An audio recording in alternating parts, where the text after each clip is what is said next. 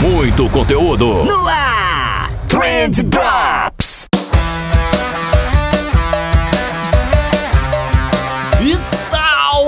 Social media, salve empreendedor, salve ouvinte! Tudo bom com vocês? Eu espero que sim, porque comigo tá tudo ótimo, tá tudo maravilhoso, tá tudo corrido, é verdade, mas ainda assim maravilhoso. Esse daqui é o Trend Drops do Trendcast da agência de bolso e o episódio de hoje é quase que um pedido de desculpas, né? eu vou, ao mesmo tempo que eu trago um conteúdo aqui para vocês, eu vou tentar explicar o porquê que eu tenho dado uma vaciladinha básica aqui na frequência dos programas, né? Faz tempo que não tem convidado, semana passada eu acabei não publicando. Eu sei, eu sei, muitos de vocês devem estar chateados comigo, é, mas fica aqui, por favor, que eu vou te explicar o porquê é, que tá acontecendo isso e de quebra eu acho que eu vou conseguir te ensinar alguma coisa nova, né? Mas antes de ir pro episódio de hoje, você já sabe, eu preciso te dar dois recados que vai ser tipo VaptVupt, assim, mega rápido mesmo. E ambos os recados são Black Fridayanos, olha só. Porque a M-Labs, a nossa querida M-Labs, que vocês já estão cansados de ouvir por aqui, tá com promoção de Black Friday, Novembro Friday, enfim, né? Eles estão cobrando aí R$ 9,90 por mês no plano completo anual. R$ 9,90, cara. É muito barato, né? R$ 9,90 hoje em dia não, não dá um PF, cara. R$ 9,90 é tipo uma coxinha de aeroporto. É, é muito barato, cara. É, não pra uma coxinha, no caso, né? Barato pra mensalidade da MLabs. né? E, e, essa promoção da MLabs, né? 9,90 no plano anual, vale inclusive para você que já é cliente. Então, se você já é cliente da MLabs e quiser renovar o teu plano agora, contrata o anual deles e você vai pagar muito pouco mesmo, 9,90 por mês. mlabs.com.br, vai lá aproveitar essa oferta. E como a gente tá falando de oferta, é óbvio que tem coisa boa da Reportei também, né? A Reportei tá aí com 30% de desconto no plano anual deles. É muita coisa, cara. Você paga tipo 8 meses e ganha 12, né? São 4 meses de graça nessa brincadeira, não tem por que não comprar. E o desconto, assim como no MLabs, vale também para quem é cliente, né? Então você pode adicionar 12 meses de crédito lá no teu plano usando o precinho especial de Black Friday da Reportei. Tá bom demais essa Black, cara. Eu tô verdadeiramente impressionado. www.reportei.com Dá aquela turbinada nos teus relatórios e depois vem aqui me agradecer. Fechou? Fechou, né? Acho que fechou. Eu até ia falar da Black Friday da de bolso, mas deixa vocês na curiosidade aí e bora pro episódio.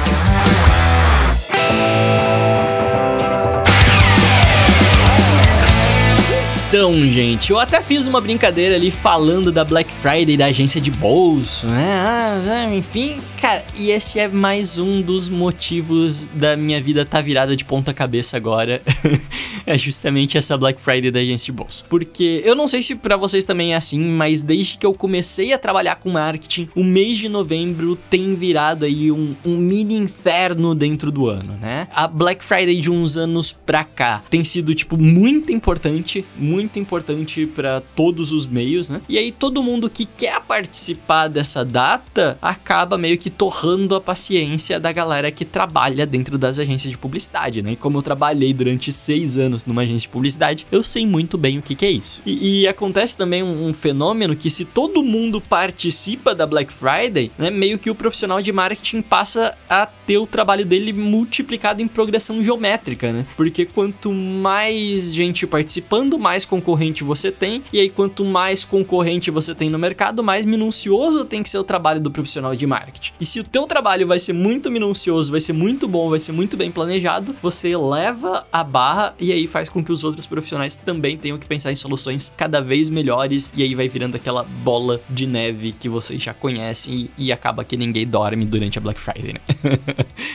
E é mais ou menos isso, mas no fim das contas a gente trabalha um bocado, mas gosta. Pelo menos eu gosto bastante, né? É, só que esse ano foi bastante atípico para mim, né? Ali por agosto, mais ou menos, eu fechei com uma empresa bem grande para fazer o planejamento de Black Friday deles. Então eu não atendo mais cliente, né? Tô há quase dois anos aí sem atender cliente. Mas como foi uma oportunidade bacana, seria aí de longe uma, a maior empresa para qual eu já fiz planejamento, é, eu acabei aceitando Então agora nas últimas semanas a gente tava na fase final de alinhamento para execução e tal, então vocês já devem imaginar como tava caótico o negócio, né? Só que um negócio que eu não me dei conta quando eu aceitei esse job para fazer era que eu precisava planejar a minha Black Friday, né? A Black Friday da agência de bolso, no caso. Porque, cara, a Black Friday da agência de bolso foi o período que a gente mais vendeu no ano passado. É tipo 3, 4 meses de faturamento em um, assim, é muito vantajoso pra gente. Então eu comecei a correr com os preparativos de Black Friday, agora é meio que em cima do laço, porque não tem como a gente não fazer a Black Friday da agência de bolsa, né? É muito importante para deixar passar. E não é pouca coisa que tem que preparar, não. Por mais que a gente vá fazer uma Black super basiquinha, cara, tem landing page, tem campanha, tem sequência de e-mail, tem arte, tem produto, tem, né, várias coisinhas assim que a gente precisa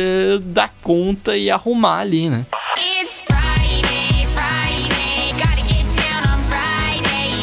E eu falei de produto e tem inclusive produto novo, porque eu acabei de acabar o nosso novo curso. Então tá na mão do editor já o negócio, mas até anteontem eu tava ali que nem um condenado planejando aula, gravando aula, e aí a gente pega tudo isso e ainda tem os conteúdos do Instagram, tem o podcast, tem o canal no YouTube, tem um monte de gente me convidando para participar de live, para participar de não sei o que. Tem os materiais daquela caixa, né, que todo mês a gente solta uma caixa de conteúdo super completa, dá um trabalho trabalhão. Tem os eventos daquela caixa que rolam todos os meses também. Tem as aulas do SMXP, porque agora o Estevão me convidou para fazer uma aulinha por mês lá também. Aí tem que preparar, gravar, editar. Cara, então tinha muita coisa rolando de uma só vez e eu precisava dar conta de tudo. Por mais que eu me policie para que isso não aconteça, às vezes é inevitável, né? Às vezes só rola sem a gente perceber. E aí eu pirei. eu pirei completamente, cara. É mais uma vez, eu tive ali, eu não vou dizer que eu pirei completamente, né, mas eu comecei a pirar. eu comecei a pirar ali porque eu percebi que eu não ia dar conta de fazer tudo que eu precisava fazer, cara. Eu coloquei numa lista assim tudo que eu tinha que entregar até o final de novembro, quantos dias eu tinha disponível, e aí eu vi que não ia dar conta, né? Era simplesmente humanamente impossível eu conseguir entregar tudo aquilo dali. E aí o que que o Vinícius fez, né? O que que o Vinícius de um, alguns anos atrás teria feito? O Vinícius de alguns anos atrás teria deitado em posição fetal no chão e começado a chorar. né? Teria tido um episódio de burnout, eventualmente, teria perdido a saúde mental aí virando algumas noites sem dormir. E de fato, eu pensei em fazer isso, me deu vontade, eu poderia ter feito isso, mas eu já tinha passado por essa experiência antes, né? Eu já tinha vivido tudo isso, inclusive se você é um ouvinte mais das antigas aí aí, você deve lembrar, porque eu já comentei coisa parecida para vocês aqui. Talvez alguns estejam tendo um déjà vu, porque já rolou algum episódio parecido com esse no passado, eu tenho certeza. Então, quando eu me deparei com essa situação, eu sentei, eu respirei e eu falei: é, foda-se, eu vou encarar esse negócio da maneira mais racional possível. eu não vou deixar nenhuma emoção afetar o meu julgamento nesse momento. E aí eu comecei a priorizar as minhas tarefas. Então eu peguei aquela listinha de tarefas infinitas que eu tinha, né? E eu comecei a ordenar elas por prioridade, né? E para isso eu usei um negócio que eu já tinha usado em outras situações da minha vida já, que é a matriz de priorização. Talvez alguns de vocês já conheçam, mas ela nada mais é do que você desenhar quatro quadrantes, né? Então imagina quatro quadrinhos assim, né? Ou uma cruz. E aí você define o eixo horizontal como esforço e o eixo vertical como retorno, né? Então na prática você vai ter quatro casinhas. Quanto mais para direita, maior o esforço que você vai ter em resolver determinada tarefa, e quanto mais para direita, menor o esforço. Né? E a mesma coisa no outro eixo. Quanto mais para cima, maior o retorno. Quanto mais para baixo, menor o retorno. E aí eu comecei a priorizar essa bodega. Né? Eu peguei todas as minhas tarefinhas e eu ia posicionando elas dentro desse espectro ali, dentro desses eixos que eu montei. E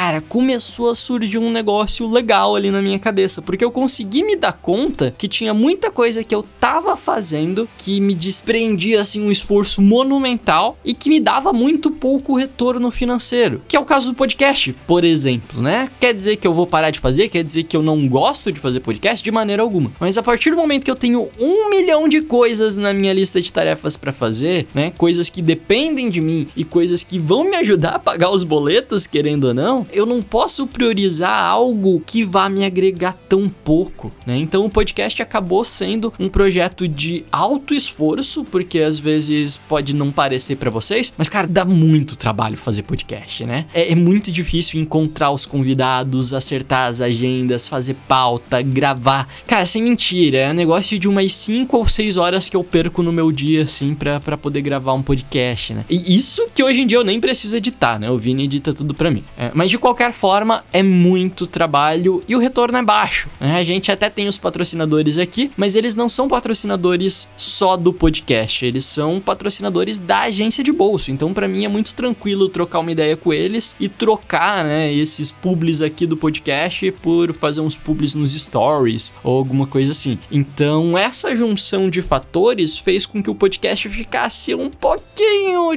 despriorizado ali dentro dessa minha matriz de priorização, né? É, e não só o podcast, no caso, teve algumas outras coisas também. É, a gente pausou durante um mês o Notícias do Marketing, talvez alguns de vocês tenham percebido. Eu troquei uma ideia também com o Estevão para não precisar fazer a aula desse mês pro SMXP, porque ia comer muito do meu tempo. Eu diminuí a frequência de conteúdo no Instagram, eu tive que recusar todo o convite para live, para evento, etc. Eu recebi algumas propostas de mentoria também, eu tive que recusar. Então eu abri mão de muita coisa, o que não é bacana, é ruim. Eu não queria precisar fazer isso, né? Eram projetos que eu tava afim de tocar, eu tava afim de fazer, mas ao mesmo tempo, cara, isso me deu uma tranquilidade tão grande, me tirou um peso tão gigante das costas que eu ter decidido o que eu ia e o que não ia fazer foi uma das melhores coisas que eu já fiz assim esse ano na minha vida, cara. É diferente de você tá atolado, querer fazer um monte de coisa e não fazer porque não deu tempo.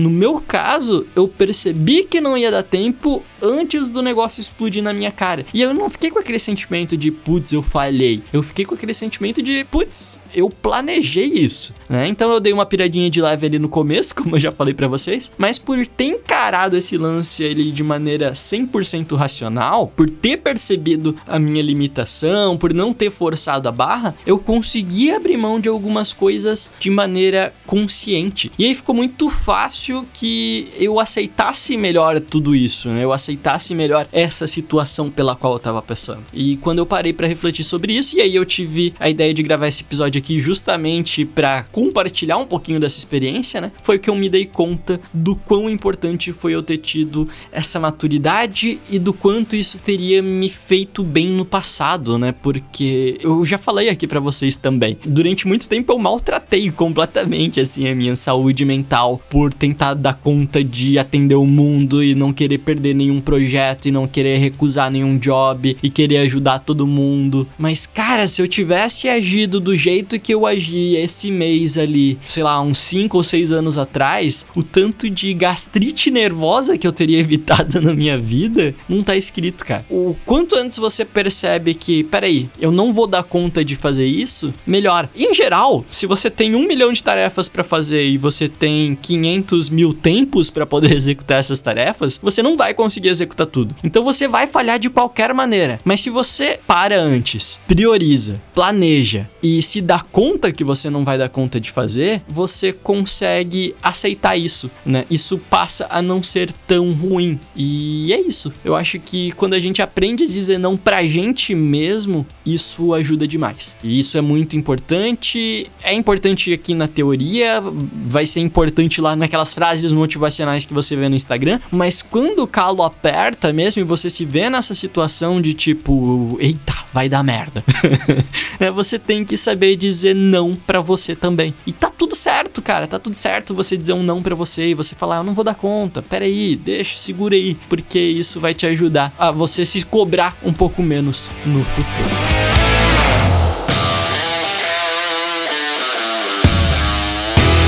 Galera, espero que vocês tenham gostado do episódio de hoje. Como eu falei, um episódio curtinho, né? Uma reflexão importante aqui que eu achei que, que dava para compartilhar com vocês. Talvez você esteja passando por um momento igual o meu e isso te faça tomar alguma decisão mais acertada. E embora eu tenha priorizado um pouquinho menos o podcast, né? Ainda assim eu tô tentando manter uma frequência mínima aqui para vocês não esquecerem de mim. Então, segurei, segurei mais um pouquinho só até a Black Friday passar, que vai dar tudo certo. Até lá, eu espero do fundo do meu coração que você me entenda e que tenha gostado desse episódio. E eu te vejo numa próxima. Valeu!